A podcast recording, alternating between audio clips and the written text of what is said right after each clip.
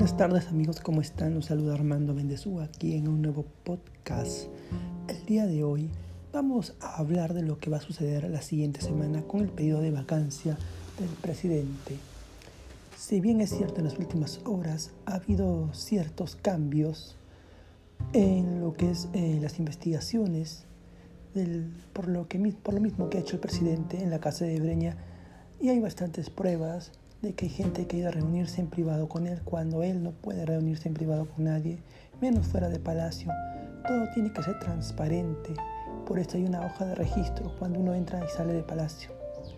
Bueno, pues es por eso también que la Fiscalía, la fiscal de la Nación Zoraida Ábalos la ha citado para que declare ya que a él no se le puede juzgar, pero sí puede dar información de lo que él sabe y cómo han sido las cosas.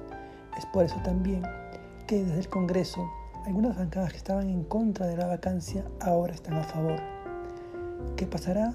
No sabemos. Parece que ya se tienen los 52 o más votos para que sea admitida y el presidente pueda ir al Congreso a dar explicaciones ante el Pleno. ¿Verdad? Bueno, si bien es cierto, el presidente no está obligado a ir, creo que sí debería ir para que aclare todo y deje bien zanjado como, es, como está y así pueda evitar que lo vaquen. Porque sería una tremenda desgracia que en plena pandemia, con la variante Omicron encima, donde ha llegado varios países, uno de ellos es México, Estados Unidos, España, Brasil, solamente falta que llegue a Perú, con gran intensidad como está en otros países. Espero que no, pero bueno, con todo eso, yo espero que no lo puedan vacar y es por eso mejor que vaya a dar las declaraciones del caso para así evitar su vacancia inminente, ¿verdad? Ahora, él no está obligado a ir, pero sería mejor que lo haga, ¿no? Como puede ir, como puede que no, puede mandar a su abogado también, es libre de decidir el presidente, así que veremos con todo esto lo que está pasando y bueno, por lo menos tenemos ahora que se va a admitir a debate la moción de vacancia. De qué va a ir no lo sabemos. Veremos cómo acaba todo y esperemos que por el bien del país acabe todo muy bien y que se llegue a un buen acuerdo. ¿Verdad? ¿Ustedes qué opinan?